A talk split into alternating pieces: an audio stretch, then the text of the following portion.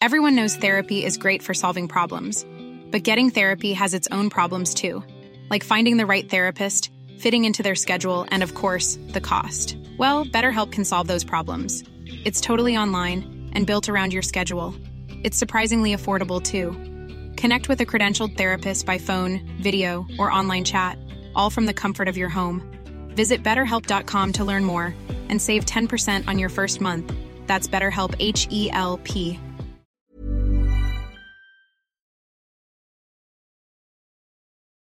以下节目包含成人内容，请在家长指引下收听。欢迎收听文化土豆，我是易康糯米。今天我们 unpack 英国当代哲学家 John Gray 约翰格雷二零零二年出版的《稻草狗》（Straw Dogs） 中译本，二零一七年由新华出版社出版。如果你是 Unpack 栏目的忠实付费听众，我想你会和我一样发现这本书的趣味，因为它和我们之前聊过的几乎每一期 Unpack 内容都发生了直接和几乎直接的关系。以赛亚·柏林、卡尔·波普尔加速主义那一期提到的塞缪尔·巴特勒，《众妙之门》里提到的致幻药物，毛泽东思想、法西斯主义、资本主义，甚至是人类学家会去研究的前现代社会，在这本书里都有被直接点名。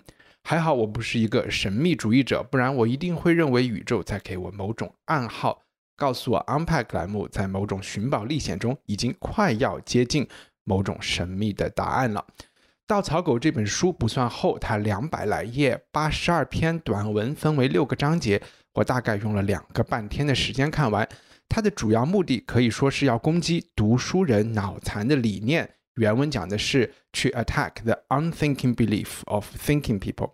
这里说的读书人，我觉得基本上可以囊括所有以现代人自居的人。更具体的说，读书人应该指的是相信启蒙运动的人，爱理性不迷信的人，有怀疑精神，相信科学的人，认为人生来平等，希望建立最大限度自由、平等、博爱的政治社会的人。这样的人，正是今天全世界所有大学。都力图培养的那种有人文精神的人，或者是说人文主义者。我们来说一下标题：Straw Dogs，翻译过来是稻草狗。中文版的副标题是“进步只是一个神话”，英文版的副标题是“关于人和其他动物的思考”。其实这两种副标题都蕴含着 John Gray 的一些核心观点。我想指出一下字面上不太明显的用意。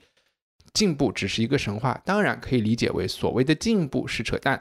但是另外一个意思是，进步也是一种类似于神话故事一样带有传说和宗教意味的思想，甚至是人类宗教的二点零版本。这里的进步不是好好学习、天天向上那样的进步。而是指从法国大革命到实现四化，到最后移民去火星这一种历史叙述中传递出的进步，作为一种主义的思想。那关于人和其他动物的思考这句话呢？其实关键是“其他”两个字，重点是说明人也是一种动物，既不是按照上帝的模样制造出来，也不是物种进化过程的巅峰。这两个副标题放在一起，恰好体现了这本书。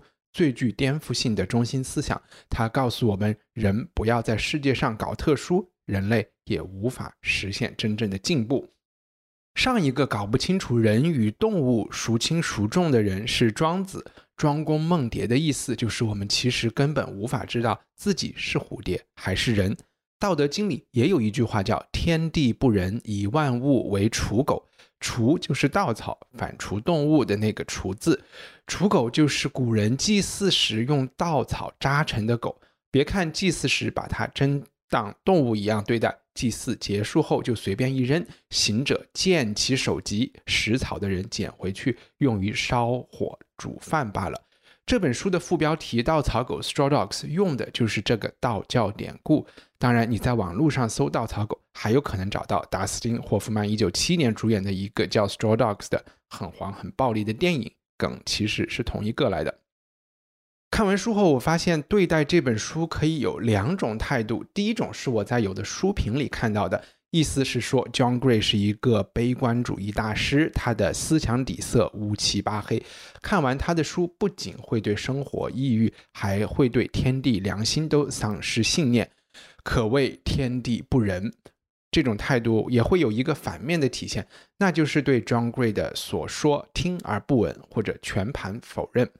第二种态度更接近我个人的感受，在我看来，John Gray 是一个彻头彻尾的逆向思维者 （contrarian thinker）。他在这本书里批判了几乎整个西方文明，但是我们也不用着急把他的学说介绍给战狼五毛作为学习强国的资料。因为张贵认为，集权社会不管是三十年代的苏联和德国，还是今天的中国，其实是西方现代文明最典型的病例。我挺喜欢看逆向思维者的书的，不管是在文史哲领域，还是在金融投资领域，甚至是科学领域。首先看起来一般都挺爽，娱乐性很强。其次，我其实并不会像有的书评人那样，把自己假定为人家攻击的对象。听听呗。万一真理在少数人手里呢？我简单介绍一下作者在聊书的内容。John Gray，约翰·格雷是英国当代哲学家，主要研究分析哲学和思想历史。退休前，他是伦敦政经学院欧洲思想教授，哈，就是官方的 title 叫 School Professor of European Thought。他也是一位常常在媒体上写作的公共知识分子，出版过很多面对大众的非虚构作品。这期节目讨论的《Straw Dogs》出版于零二零三年，去年他还出版了一本叫《猫的哲学》（Feline Philosophy） 的非虚构。如果你在纳闷为什么他的书名都是阿猫阿狗，他还有一本书叫《动物的沉默》（The Silence of Animals），出版于二零一三年。格雷真的对动物很感兴趣，这和他的哲学思想有紧密的关系。因为张贵是一位在世而且还在写作的思想家。所以，他难免会牵扯进很多当下的政治讨论中。可能在中国，大家会看到他的介绍是英国哲学家，但是在这里，大家提到 John Gray，更多的会联想到他公共知识分子的身份。Gray 一九四八年出生于英国北方的一个普通家庭，年轻时在政治上属于英国左派，一直到七十年代中期都在投票给英国工党。到了七十年代末，他转变成为了。当时新右派的支持者，也就是里根撒切尔主义的支持者，到了一九九零年代，他开始支持环保主义和新工党运动。但是新工党所支持的新自由主义，又在近年来遭到了 John Gray 的批判。他在这一时期的写作开始质疑，甚至是反对西方思想中最核心的一部分——人文主义 （Humanism）。或许这就是为什么猫和狗在他这一段时期的书名中出现的比较多吧。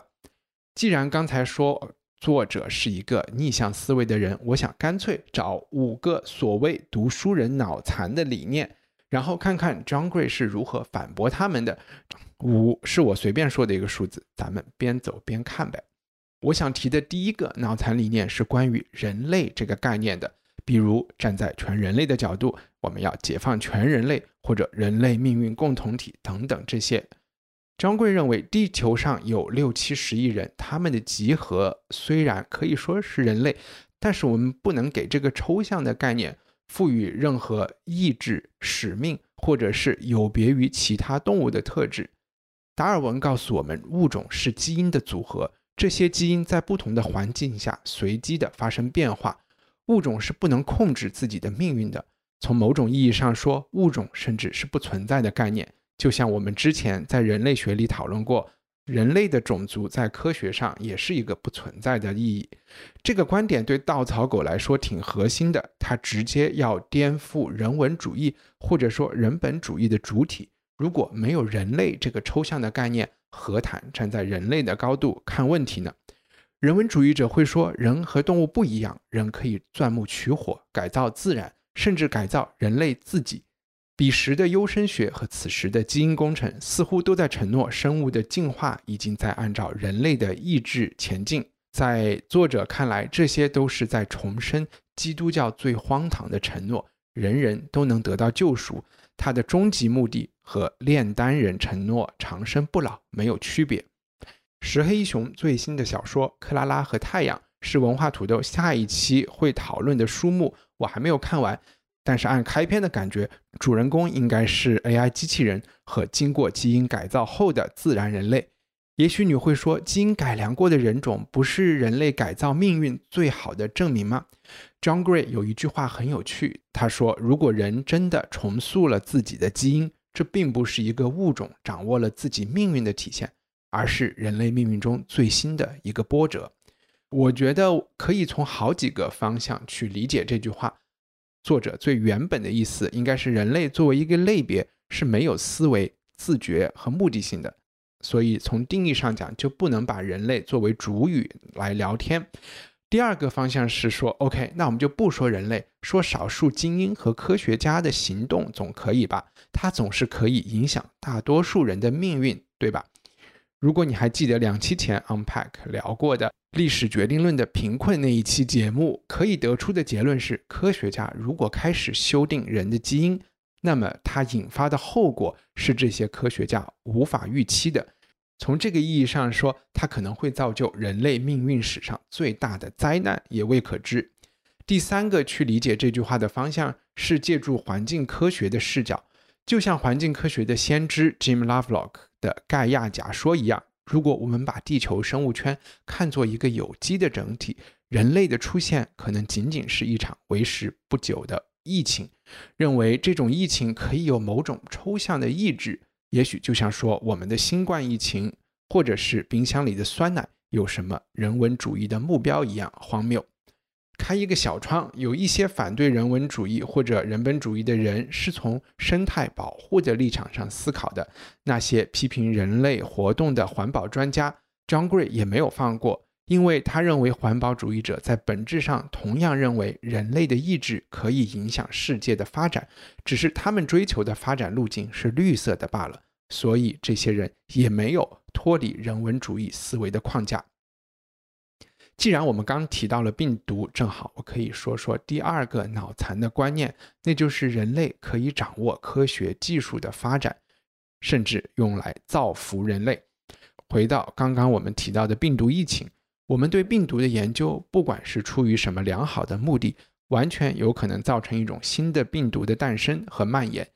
基因药物可能攻破癌症，但是它会被用于未来的某种种族灭绝计划。对 John Gray 来说，也是没有悬念的。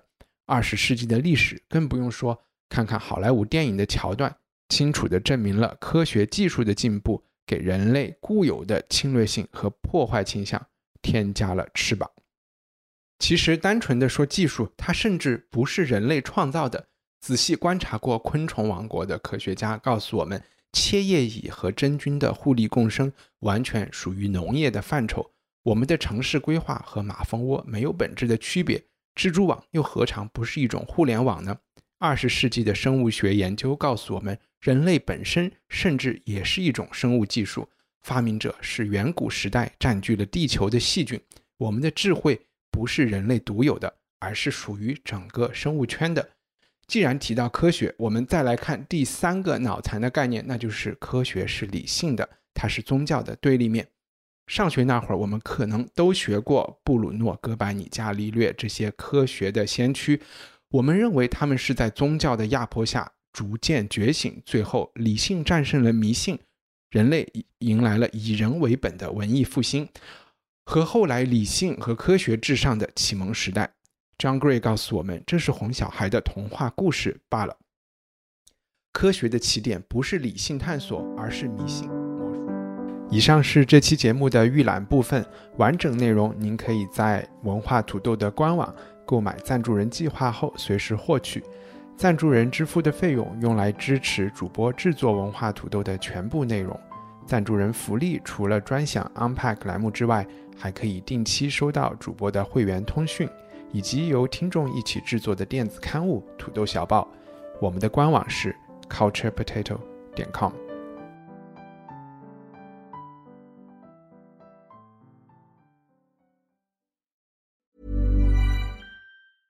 Planning for your next trip? Elevate your travel style with Quince. Quince has all the jet-setting essentials you'll want for your next getaway, like European linen premium luggage options, buttery soft Italian leather bags, and so much more. And is all priced at 50 to 80% less than similar brands.